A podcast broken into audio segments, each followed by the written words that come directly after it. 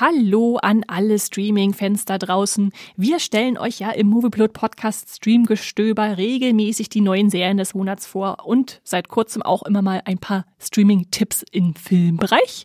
Und das machen wir auch diesen Monat im Februar wieder. Da haben wir euch wieder fünf Streaming-Filme mitgebracht, die euch den Monat versüßen sollen. Und damit ich Esther Stroh das hier nicht alleine tun muss, habe ich Max Wieseler an meiner Seite. Hallo Max. Ich darf auch Filme gucken ja, Serien. Manch, manchmal lassen wir Max auch Filme gucken, aber nur, nur in Ausnahmefällen. Nur wenn er Zeit hat. genau. Und wie immer gilt hier natürlich, wir stellen euch vor allem die Originalfilme vor, die von den Streaming-Anbietern selbst produziert wurden, beziehungsweise die exklusiven Inhalte, die veröffentlicht werden, nur an dieser einen Stelle, beziehungsweise vielleicht hatten sie mal kurz einen limitierten Kinostart vorher, aber das ist ganz selten. Also wie gesagt, jetzt nicht so Sachen, die schon ewig im Kino liefen, wie jetzt Barbie oder Oppenheimer oder sowas, sondern äh, schon die Sachen, die ihr eigentlich nur im Streaming-Bereich entdecken könnt. Genau. Max, bevor wir, jetzt überfalle ich dich, bevor wir jetzt oh, oh. vorausschauen, hast, hast du einen Lieblingsstreaming-Film im Januar gehabt? Ich weiß gar nicht mehr, was lief denn alles? wir noch im Serienmodus. Hast du mal irgendwas von den Sachen geguckt, die wir vorgestellt haben? Welche haben wir denn vorgestellt? Kannst also, du mir das zum Beispiel, bei mir war es die Schneegesellschaft, die mich so am meisten mitgerissen Habe ich immer noch nicht hat. geguckt. Oh, also wirklich ein hervorragendes äh, Survival-Drama. Hat mich vom ersten Flugzeugabsturz an mitgerissen, wo ich dachte, was passiert hier gerade? Und dann saß ich so in, verkrampft auf meiner Couch und dachte, konnte mich bis zum Ende nicht beruhigen. Und der Film hat immerhin fast zweieinhalb Stunden Laufzeit, aber ja, das war wirklich ein toller Jahresauftakt für mich, um zu sagen, da hat Netflix was Tolles abgeliefert. Die Schneegesellschaft, guckt euch an. Ist ja auch schon Oscar nominiert. Genau, das stimmt. Da kam jetzt die Oscar-Nominierung. Also da, da war was Gutes dabei. Äh, ja, wenn dir jetzt spontan nichts einfällt, ist auch nicht schlimm, Max. Äh, äh dann machen Meine wir Meine Liste weiter. lädt nicht schnell genug. Ah, ah, darfst du vielleicht am Ende noch nachreichen, falls dir noch eine, eine Erinnerung kommt. Äh. Falls mir noch was einfällt. Genau, genau. Wir machen derweil schon mal weiter. Am 2. Februar. Ein Film, auf den wir uns, glaube ich, beide sehr freuen. Da haben wir uns quasi drum gekabbelt, wer den vorstellen darf. Aber du darfst natürlich gerne reingrätschen bei meiner Vorstellung. Max, es geht um Orion und das Dunkel bei Netflix und es ist ein Animationsfilm über einen Jungen, der sich vor gefühlt allem, also wirklich allem gruselt und Angst hat. Vor Haustieren, vor Höhen, vor falschen Antworten in der Schule, vor Mitschülern, was auch immer und vor allem vor der Dunkelheit. Und ja, wie das dann in Filmen wie diesen so ist, trifft er dann prompt die personifizierte Dunkelheit, die bei ihm ins Zimmer tritt und sagt, ey, pass mal auf, ich habe hier so eine lange Liste und du, du alter Angsthase fürchtet dich vor allem, wir müssen jetzt was tun.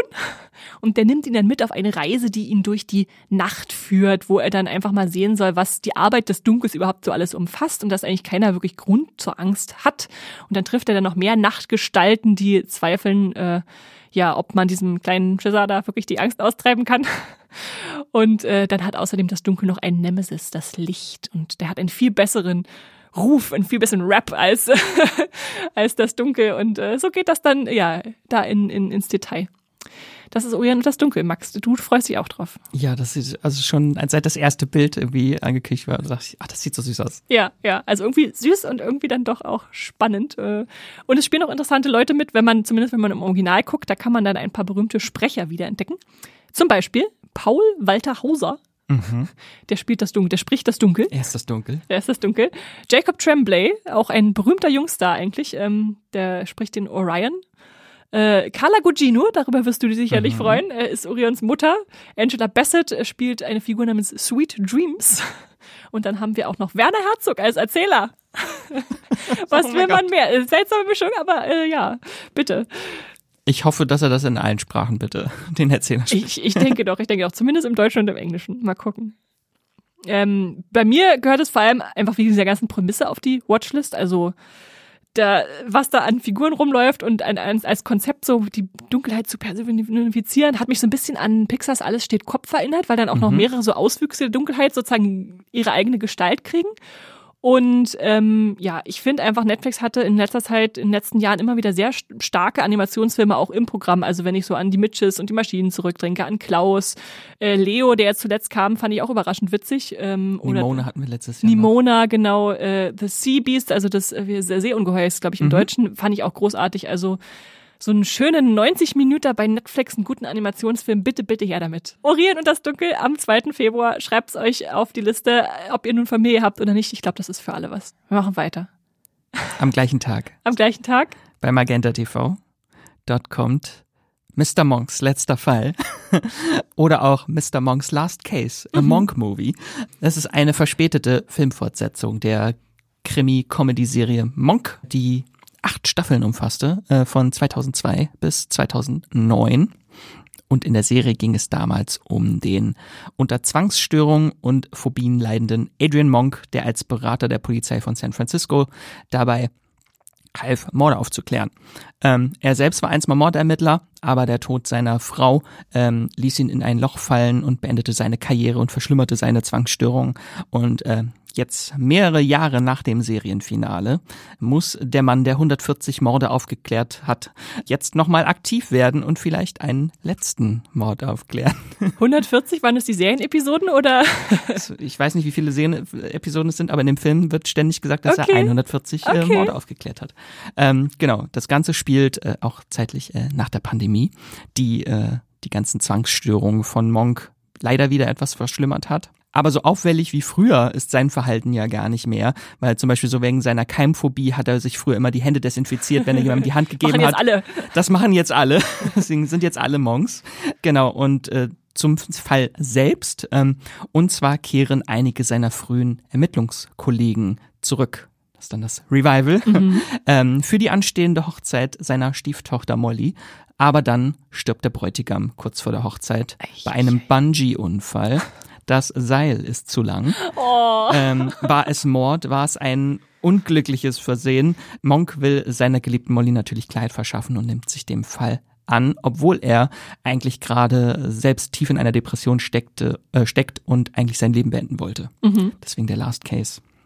Ähm, wer spielt mit? Natürlich, wenn man die Serie gesehen hat, äh, Tony Shalhoub spielt wieder Adrian Monk. Den fand ich auch ganz toll in Marvelous Mrs. Maisel. Äh, zuletzt hat er mitgespielt. Und auch einige weitere bekannte Gesichter aus der Serie sind dabei. Ähm, das Drehbuch stammt auch vom Monk-Schöpfer Andy Brackman. Und ich finde es etwas traurig, wenn man den Film auf Deutsch guckt. Ähm, die Synchronstimme von äh, Monk, äh, Bodo Wolf, ist letztes Jahr im November 2023 äh, gestorben. Äh, und das war das letzte Projekt. Er war eigentlich schon äh, 2022 im Ruhestand und ist dann nochmal für zwei Projekte aus dem Ruhestand zurück und zwar für Monk und äh, Jigsaw in Saw X. Das Ah. sind so seine zwei großen Rollen, die er jetzt noch zum Schluss noch einmal vertont hat. Okay, okay. Und das ist jetzt das letzte Mal, dass wir dann Monk, die deutsche Monk-Stimme hören. Ja. The Monk Movie geht einem auf jeden Fall gut von der Zunge. A Monk-Movie. A, A Monk Movie. nicht äh, irgendein Monk-Movie. äh, genau, und ich habe den ultimativen Test gemacht. Ich habe nämlich nie eine Folge von Monk gesehen. Okay. Aber der Film funktioniert trotzdem. Ich hatte keine Probleme, Anschluss zu finden. Mhm. Wirkt tatsächlich so ein bisschen wie so eine Doppelfolge einfach nur von einer Network-Krimiserie, Mhm, aber eine gute. ähm, was nicht unbedingt schlecht sein muss halt deswegen. Aber halt auch genau 90 Minuten, wie so Mhm. zwei, so eine Doppelfolge. Fand ich sehr unterhaltsam. Hab sogar ein Tränchen verdrückt, viel gelacht. Und ich denke, für Fans von Monk ist es bestimmt nochmal was Besonderes. Ja, ja, okay. Also könnt ihr auch so gucken, ist ja schön am Einstand. Also gerade mit dieser Kombination der Pandemie-Thematik, das äh, stelle ich mir vor, dass man dann tatsächlich eine Serie nochmal weiterentwickeln kann, dass da nochmal andere Facetten reinkommen. Das klingt cool. Ja, da sind sie auch irgendwo unterwegs und dann äh, steht da so ein Handdesinfektionsspender und dann kommt jemand ran, äh, da ran, will sich die Hände desinfizieren und dann läuft Monk sofort dahin. Nein, das ist mein persönlicher. Und dann steht da oben mit so einem Etikett oben drauf, dass es sein, sein persönlicher Spender ist, den er immer mitbringt. Okay, sehr, sehr schön, sehr schön. Gut, das ist also mm, A Monk Movie oder im Deutschen, sag nochmal den deutschen Titel. Mr. Monks letzter Fall. Okay. Am, Einfach Monk gucken, äh, googeln oder bei Magenta TV in der Suche eingehen und dann Monk. und das kommt am 14. Februar? Nein, am 2. Februar. Am 2. Februar. Wir sind noch nicht so weit fortgeschritten im Februar. sehr gut, sehr gut. Schon direkt jetzt zum Gleich am Anfang. Anfang. Das genau. ist doch schön, das ist doch schön. So, dann gehe ich jetzt aber trotzdem ein Stück voran, dass wir im Monat äh, vorwärts kommen. Noch nicht zum 14. Zum 9. Februar. Da startet äh, was Valentins äh, affines, würde ich sagen, ähm, nämlich eine Romcom namens Upgraded bei Amazon Prime. Da geht es um Anna. Anna ist eine Praktikantin bei einem renommierten ähm, Auktionshaus. Und die muss jetzt als New Yorkerin, die eher aus einfachen Anfängen kommt, sage ich mal, sich da durchsetzen, ihr, sich ihre Karriere erkämpfen und erhält jetzt die einmalige Chance, mit einem Last-Minute-Flug äh, nach London zu kommen, wo ihre be- berühmte Chefin dann äh, arbeitet. Und sie wird aber leider von zickigen Kollegen oder Kolleginnen äh, auf einen späteren Flug umgebucht. Äh, was dann sich aber als Vorteil entpuppt, weil sie da geupgradet wird in die erste Klasse. Und wen lernt sie da kennen in der ersten Und da Klasse? lernt sie einen wohlhabenden, charmanten Briten kennen namens William, der, äh, der durch ein Missverständnis am Anfang glaubt, dass sie ihre Chefin ist, also diese einflussreiche Person des Auktionshauses. Äh, und dann klärt sie diese Lüge aber auch nicht auf, äh, sondern geht da einfach so mit und das bringt dann ja viel Chaos mit sich, während sie da in London unterwegs ist und natürlich ihm auch immer wieder über den Weg läuft. Äh, ich glaube, das reicht schon als äh, darum Ja. geht's in dem Film, oder? Als ich den Titel gesehen habe, dachte ich erst, oh mein Gott, es gibt eine Fortsetzung zu Von Upgrade. Upgrade? Nein, es ist leider nicht der, es kein Upgrade, äh, kein Upgrade zu, Logan Marshall, äh, Marshall Greens. genau, der ja. Sci-Fi-Thriller. Ja, ja. Ja gut, aber es, ist, es klingt trotzdem schön und ähm, wenn euch noch interessiert, wer so alles mitspielt, ähm, die Hauptrolle wird gespielt von Camilla Mendes. Die kennt ihr sicherlich, wenn ihr eine Folge Riverdale gesehen habt. Sie war, glaube ich, in allen äh, drinnen. Veronica. Veronica aus Riverdale. Äh, Archie Renault kennen wahrscheinlich vor allem die Shadow and Bone Cooker. Da hat er nämlich die Hauptfigur Mel gespielt. Und ähm, die Chefin, diese Auktionschefin, die so Teufel trägt Prada äh, Ambivalenz äh, Sachen mitbringt, so die wird von Marisa Tomei mitgespielt. Äh, und ansonsten haben wir auch noch weitere Stars wie äh, Lena Olin drin, Anthony Head freue ich mich natürlich als Buffy-Fan besonders drüber und äh, Thomas Kratschmann. auch, noch, auch noch ein Deutscher tummelt sich darum, der ja gerne in internationalen Produktionen äh, dabei ist. Und ähm, die Regisseurin äh, Carlson Young hat als Filmemacher noch nicht so viel gemacht. Die hat, glaube ich, mal eine Folge Emily in Paris inszeniert, aber ist vor allem bekannt aus der Serie Scream, wo sie als Schauspielerin dabei war und eine Hauptrolle gespielt hat. Brooke, falls ihr euch noch erinnert. Da dachte ich so, okay, ein Scream-Star, der jetzt einen Film für Amazon inszeniert. Das klingt interessant. Ja. Und ja, ich glaube, warum es bei mir auf die Merkliste gehört, ist einfach so, glaube ich, ideales, fluffig, romantisches äh, Valentinsmonatsmaterial äh, upgraded bei Amazon Prime am 9. Februar. Ich werde es schauen. Da gibt's auf jeden Fall einiges diesen Monat und wir wollten aber jetzt nicht den, Wir wollten komplette einen Folge. Vertreter genau mitbringen. Deshalb ist unser nächster Tipp auch noch ein bisschen eine ganz andere Richtung, damit wir eine Ganz Abwechslung haben. Max, was ist denn das am 23. Februar? Da startet bei Paramount Plus ein sperriger Titel. Die Kane-Meuterei vor Gericht. Klingt wie so ein Doku, irgendwas Aufbereitung wahrer Ereignisse.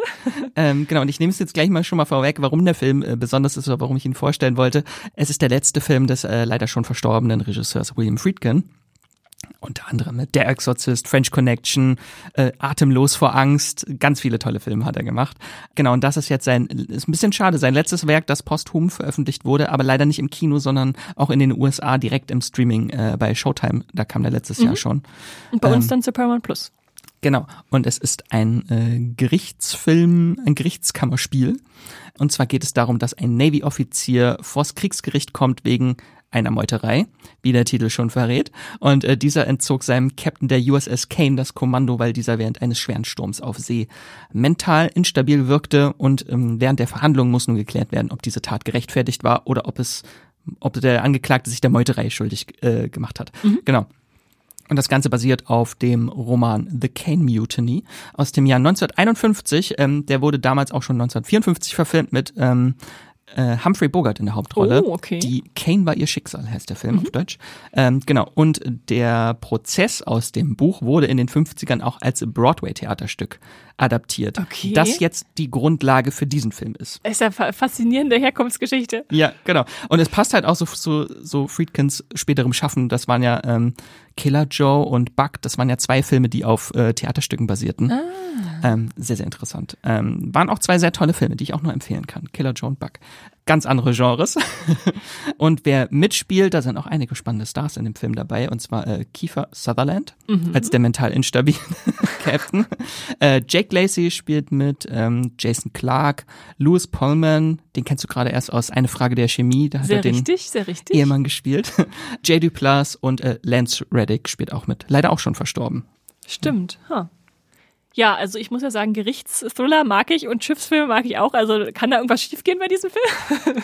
Deswegen für die Vollendung seines äh, seiner Filmografie sollte man den dann wahrscheinlich noch gesehen haben. Kommt auf die Liste bei Paramount Plus am 23. Februar. Die, Genau. Die Kane-Meuterei vor Gericht. Mhm. Okay. Dann gehen wir zum letzten Film, den wir euch im Februar empfehlen wollen, äh, über. Der kommt am 28., also einen Tag vor Monatsende. Ähm, der nennt sich Code 8 Part 2. Ein Sequel, auf das wir lange gewartet haben. Wo alle ganz überrascht waren, was, da kommt jetzt ein zweiter Teil, als der angekündigt wurde. Es ist natürlich die Fortsetzung zu dem Spielfilm Code 8, der vor vier Jahren kam. Ähm, vielleicht nochmal als kurzes Recap, falls ihr euch daran nicht mehr erinnern könnt oder falls ihr von dem auch noch nie gehört habt, kann ja auch sein. Da ging es darum, dass die Welt äh, sich insofern verändert hat, dass vier Prozent aller Menschen eine besondere Begabung, eine Fähigkeit besitzen. Also man könnte auch sagen, eine Superkraft. Allerdings müssen sie die verstecken, weil sie dadurch eher ausgegrenzt und angefeindet werden. Also jetzt nicht so wie fliegen rum und retten die Welt, sondern eher so, oh, sie leben an der Armutsuntergrenze und müssen aufpassen, dass keiner es mitkriegt. Und da stand dann der Elektriker Connor im Mittelpunkt, der zufälligerweise auch Elektrokräfte hatte. Passt ja zusammen. Und der versuchte, sich irgendwie durchzuschlagen durch diese futuristische Zukunft, in der wir jetzt da gelandet sind. Da gibt es dann zum Beispiel so Roboter, die die Straßen patrouillieren als Ordnungshüter und äh, nach solchen Leuten wie ihm Ausschau halten die sich was zu Schulden kommen lassen. Und der hat sich lange gewehrt, aber lässt sich dann zu so einem Banküberfall von einem gewissen Garrett instrumentalisieren. Und äh, das ist so die Haupthandlung des ersten Films. Wir verraten euch noch nicht so richtig, wie es ausgeht, aber ein bisschen irgendwie schon, weil es jetzt um den zweiten Teil geht. Anscheinend leben nämlich beide noch. Und diesmal steht ein Mädchen mit besonderen Kräften im Mittelpunkt, die Gerechtigkeit für ihren Bruder möchte. Der wurde nämlich von korrupten Polizisten ermordet und da will sie jetzt äh, was gegen tun und äh, holt sich da als Hilfe äh, den Ex-Häftling und seinen Partner, die jetzt mit anpacken sollen, um da Aufklärungsarbeit zu leisten. Das ist Code 8, Part 2. Äh, beteiligt, wenn man sich den Cast anguckt, sind natürlich wieder die bekannten äh, ML-Cousins. Ich, ich will mal Brüder sagen, aber sie sind Sie Cousins. sind nicht Brüder, oh sie mein sehen Gott. sich und ich finde, sie sehen sich echt ähnlich. Ja. Aber Stephen ML, den ihr vielleicht aus Arrows oder aus Heels hoffentlich äh, kennt, oder Esther, du willst immer wieder Salz in die Wunde streuen, wenn du allerdings, Heels erwähnst. ne? allerdings, ich will, dass Leute das Kau gucken, damit man weitergeht. Ähm, und Robbie ML, den ihr wahrscheinlich aus Upload äh, bei ähm, Amazon? genau kennt. Äh, die sind wieder mit dabei und äh, Regie führt auch wieder Jeff Chen, der schon äh, den Vorgängerfilm auch inszeniert hat und den Kurzfilm, auf dem der Vorgängerfilm basierte. Also da ist zumindest die gleiche Person wieder mit im Boot. Diesmal allerdings ähm, ist wirklich äh, also eine Produktionsfirma dahinter und Netflix vertreibt das ganz. Äh, warum ich das so extra dazu sage, ist, dass der Kurzfilm, der als erstes Jahr entstand, der auch alles, alles hieß Code 8, müsst ihr einfach nur bei YouTube mal gucken, googeln. Ähm, der äh, hat einen totalen Hype ausgelöst damals. Der war so super toll, hochwertiges, stilistisch äh, äh, inszeniert, äh, hat Superkräfte gezeigt, äh, so eine Zukunft, ein Sci-Fi-Szenario, dass Leute dachten, geil, da wollen sie einen äh, Spielfilm zu. Und dann gab es so eine Crowdfunding-Kampagne, damit dieser Spielfilm produziert werden kann. Und ähm, genau, deswegen war das einfach eine sehr interessante Geschichte, die hinter diesem ersten Film stand. Und offenbar dachte sich Netflix jetzt, ja, da sind anscheinend Leute für in, äh, dran interessiert. Machen wir das doch mal noch einen zweiten Teil keine Ahnung, wie das wird. Äh, Ich werde mir trotzdem auf jeden Fall angucken. Ich muss dann vorher den ersten Film nochmal gucken, um das alles Das aufzufrischen. ist schon sehr lange her, ja. ja, ja, vier Jahre sind schon eine lange Zeit. Aber ich glaube, der streamt gar nicht zur Zeit irgendwo. Nee, ich hatte mal geguckt, man Nicht kann, den, man kann den irgendwo kaufen, glaube ich, nur im, im Abo. Das ist komisch. Aber vielleicht kommt er ja kurz vorher noch zu Netflix. Also wenn sie schlau sind, dann holen sie sich den ersten nochmal ins Programm. Und ich mag einfach diese Herangehensweise von, wir haben zwar Superkräfte und Kräfte, aber das sind eher so kriminelle, also eher so X-Men-Mutanten-Vibes, dass die sich da verstecken müssen. Also so. Und dann diese Mischung aus Fantasy trifft Sci-Fi, also diese begabten Menschen, aber auch diese Roboter, dieser schon futuristischen Zukunftsvision. Und natürlich die ML-Cousins. Ja, kann man sich, kann man sich Point angucken. Es sind, das können auch ein Selling Point sein. Und dann einfach das auf dem Poster steht schon ganz unten so klein drauf, Macht korrumpiert, also Power corrupts. Äh. Da dachte ich schon so, okay, also auch so ein bisschen die Frage, was macht man mit seiner Macht? Das äh, klingt auf jeden Fall für mich ein, nach einem Argument einzuschalten. Am 28. Februar bei Netflix, Code 8, Teil 2, Part 2.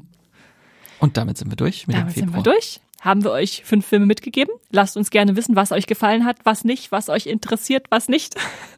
Schreibt uns wie immer wie gehabt. Und ansonsten wünschen wir euch noch einen schönen Februar und streamt was Schönes. Tschüss.